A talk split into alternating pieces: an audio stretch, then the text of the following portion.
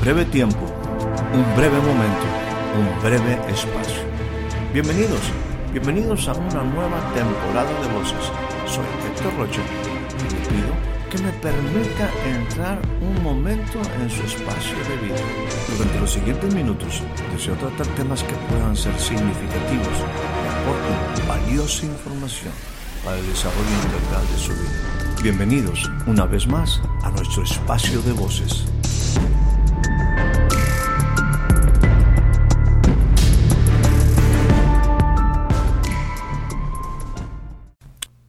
Le doy a usted la más cordial bienvenida a este nuevo breve espacio de voces.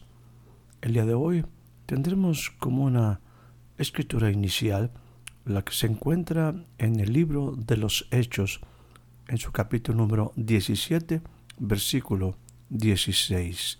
Dice de esta manera, y mientras Pablo los esperaba en Atenas. Su espíritu se enardecía dentro de él al contemplar la ciudad llena de ídolos.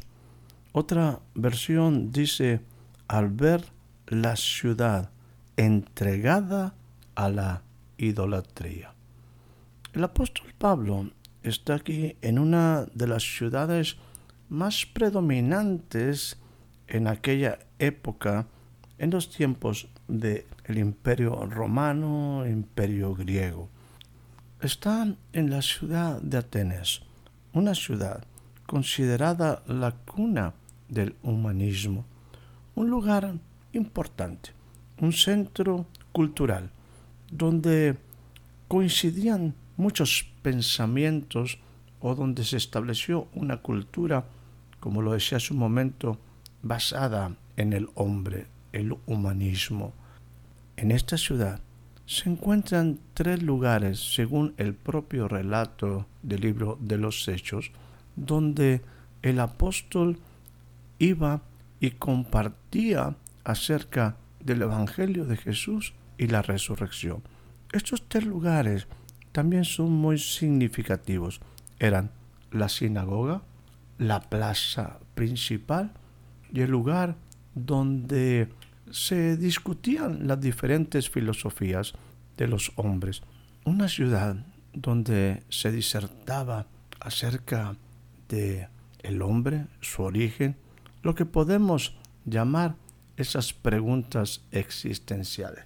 Y ahí se desarrollan muchas escuelas de pensamiento, filosofías, y en el lugar particular del Areópago, lugar a donde también fue llevado Pablo, ahí se discutían las diferentes filosofías, pensamientos, las creencias de los hombres.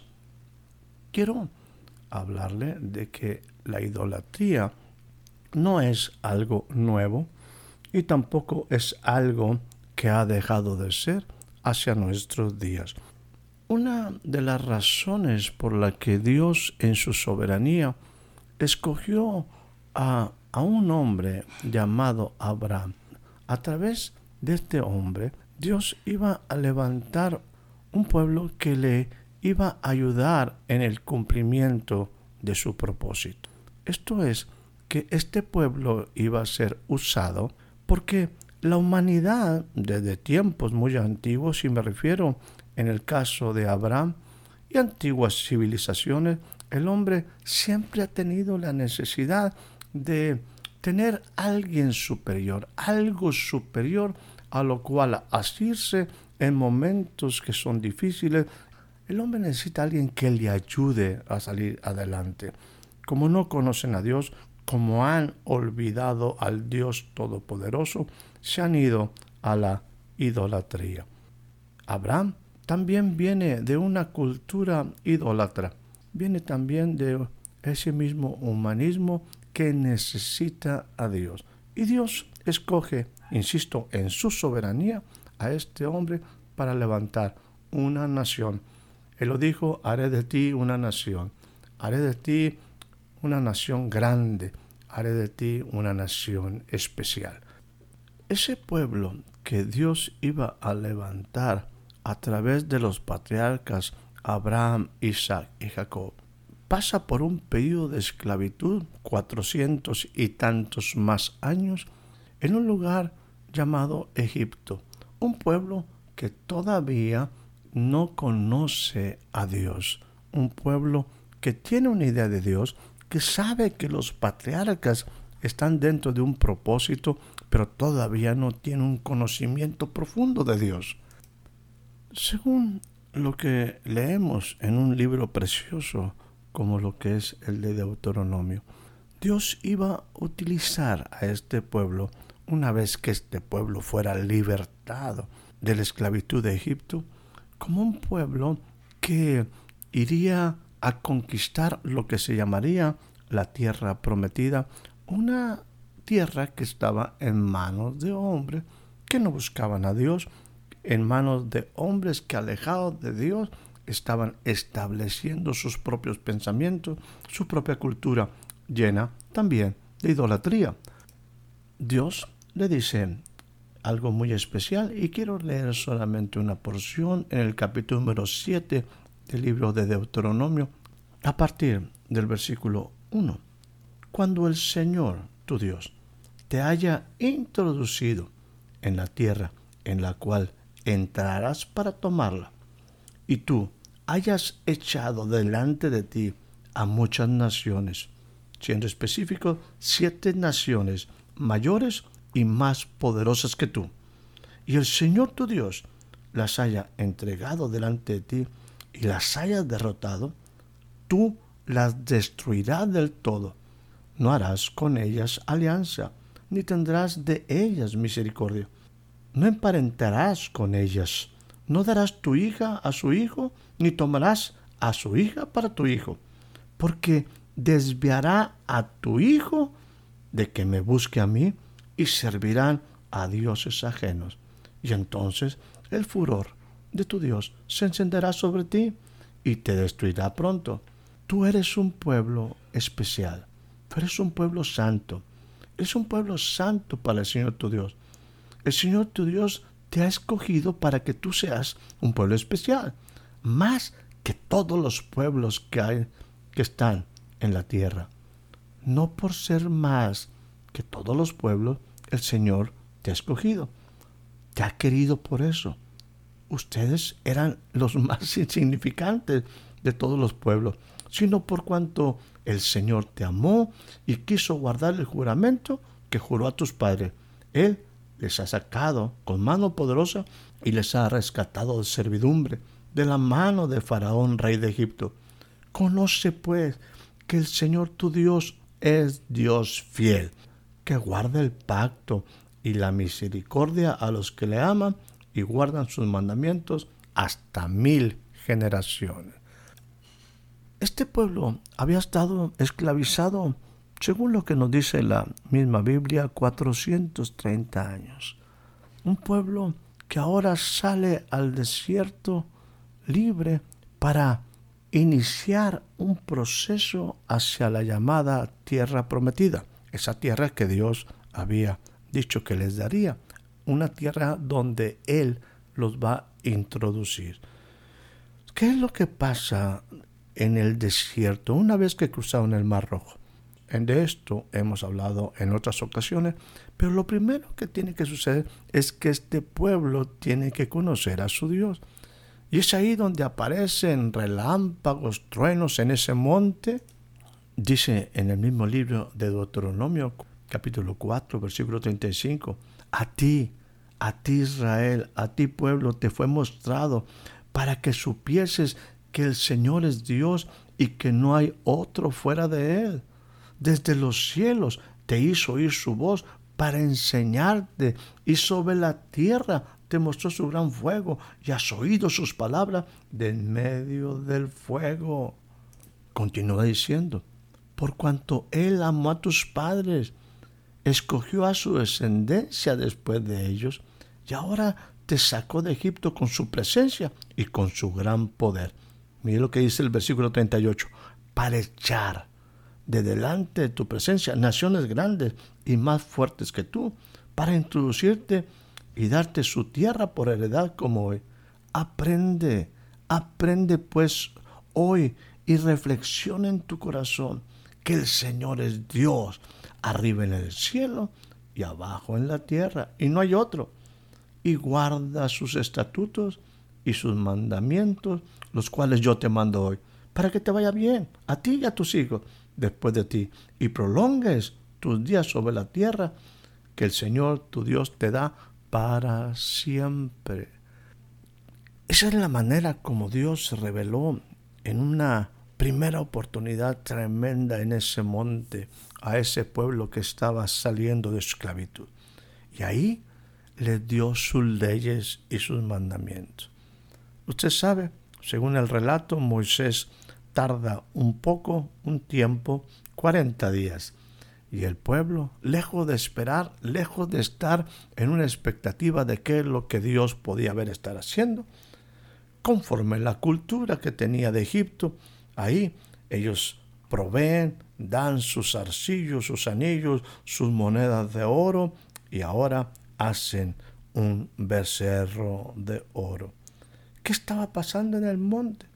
Estaban dando los diez mandamientos y otras leyes para desarrollar un pueblo especial, un pueblo que fuera su especial tesoro, un pueblo con propósito. ¿Qué es lo que sucede? Bueno, ahí en eso que conocemos como los diez mandamientos menciono los primeros en una forma muy sencilla. Según lo que se registra en el capítulo número 20 del libro de Éxodo, dice, y habló Dios estas palabras diciendo, yo soy el Señor tu Dios, yo soy el que te saqué de la tierra de Egipto, yo fui el que te saqué de casa de servidumbre. Inmediatamente dice, no tendrás dioses ajenos delante de mí. No te harás imagen ni ninguna semejanza de lo que está arriba en el cielo, ni abajo en la tierra, ni en las aguas debajo de la tierra. No te inclinarás a ellas, ni las honrarás. Yo soy el Señor tu Dios, fuerte, celoso. El hombre, en su necesidad de Dios, siempre ha buscado a alguien superior en quien confiar. Pero al no saber, no reconocer, identificar al Dios de los cielos y de la tierra, se empieza a corromper, produce sus propios ídolos, cosas que el Señor creó para su para su beneficio, ahora se constituyen en sus dioses. Ellos mismos se levantan, se erigen como dioses. La idolatría es algo que ha afectado al hombre que no conoce a Dios al hombre que ha ignorado al Dios eterno. Esto no es nada nuevo. El mismo pueblo de Dios estaba en esa problemática. Volviendo al tiempo del apóstol Pablo, se encuentra en, una, en un centro sumamente importante del conocimiento y allí encuentra que esa nación, que esa ciudad de Atenas estaba entregada por completo a la idolatría. ¿A dónde va? ¿En dónde tendría que compartir las buenas nuevas del Evangelio? Las buenas nuevas de Jesús, de la resurrección. Según lo que nos relata el libro de Hechos que utilizábamos al principio, capítulo 17, ahora versículo 17, dice lo siguiente, que el primer lugar donde él presentaba el Evangelio era en la sinagoga, con los judíos y con los gentiles también, gente que no era judía, temerosa de Dios. ¿Dónde más? En las plazas, con los que estuvieran presentes, porque era una ciudad en una manera total entregada a la idolatría. ¿Y dónde? En el Areópago. En el Areópago, donde coincidían todos los pensadores del humanismo, donde se gestaron todas las doctrinas, donde se gestan todas las escuelas de pensamiento que hoy rigen a los hombres. Bueno, ahí es donde está la idolatría. ¿Qué es la idolatría? La idolatría en forma general es la adoración que se da a los ídolos que los hombres hicieron. También hay una área que a lo mejor muchas veces no entendemos, pero también está implícita, identificada con esta idolatría. Significa amor excesivo y vehemente a alguien o algo. Aquí quizás pudiéramos encontrar mucha más identificación, porque en una manera general uno puede decir, pues yo no tengo ídolos. Bueno, pero déjame decirte, esta otra variable de amor excesivo y vehemente a alguien o algo, esto me hace entender que hay cosas que yo busco porque tengo una necesidad profunda donde encontrar una identidad, una ayuda, un apoyo o un escape. Esos tres lugares que hemos hecho mención, la sinagoga, la plaza, el areópago, es donde se desarrolla la cultura del hombre. Es el centro donde se desarrolla el humanismo. En la religión, en el lugar de distracción y en el lugar del conocimiento. Esa ciudad necesitaba conocer acerca del Evangelio de Jesús y acerca de la resurrección. ¿Qué implica un pueblo entregado a la idolatría? Permítame dejar en una forma sencilla lo que considero puede ser este fenómeno específico de la idolatría en medio de nuestras ciudades. En el capítulo número 8 de la primera carta del apóstol Pablo a la iglesia en Corintios dice lo siguiente. Es traigo un pensamiento que es sumamente importante. Pablo dice, eh, acerca de los ídolos tenemos conocimiento y, y empieza a disertar cosas acerca de la idolatría, los ídolos. Y lo primero que dice es, un ídolo nada es. Un ídolo nada es. ¿Por qué un ídolo nada es? No es nada. ¿Por qué? Porque los ídolos son algo conformado en la mente del hombre y formados por manos de hombre. La verdad es que son objetos. ¿Es algo o es alguien que la mente del hombre le ha dado un lugar predominante por encima de Dios? Según el mismo apóstol Pablo, ídolos existen muchos.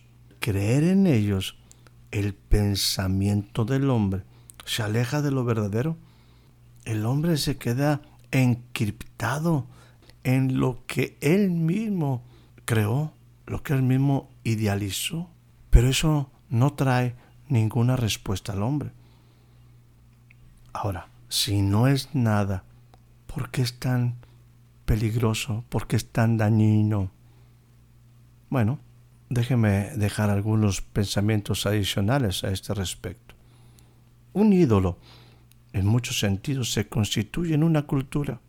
Es aquello que es objeto de culto, de adoración. Es aquello que contamina tu conciencia. Déjame decirte, un ídolo corrompe tu espíritu porque te extravía y te aleja del amor. Un ídolo crea una demanda para existir. Necesita tu vida, necesita tu tiempo, necesita tu dinero un ídolo, esos que el humanismo ha creado, formado, idealizado, no te puede ayudar en la adversidad.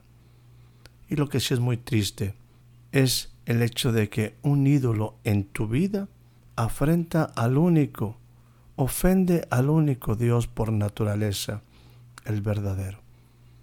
El Señor desea tener una relación profunda con el hombre. El hombre extraviado, no alcanzado y no podrá alcanzar toda la plenitud de vida que Dios ha planeado para él. Tristemente, el hombre le ha dado más honra a lo creado que al creador, a Él mismo, al mismo ser humano, que al mismo Creador. Yo te invito a que nosotros le demos el lugar a Dios que Él merece. Te aseguro que nuestra vida será totalmente diferente. Escucha, escucha las buenas nuevas del Evangelio que te hablan del único Dios, del único Dios vivo, del único Dios verdadero, del Dios que hizo los cielos y la tierra, el cual es Señor de todo. Que tengas una excelente noche, una excelente tarde, un excelente día.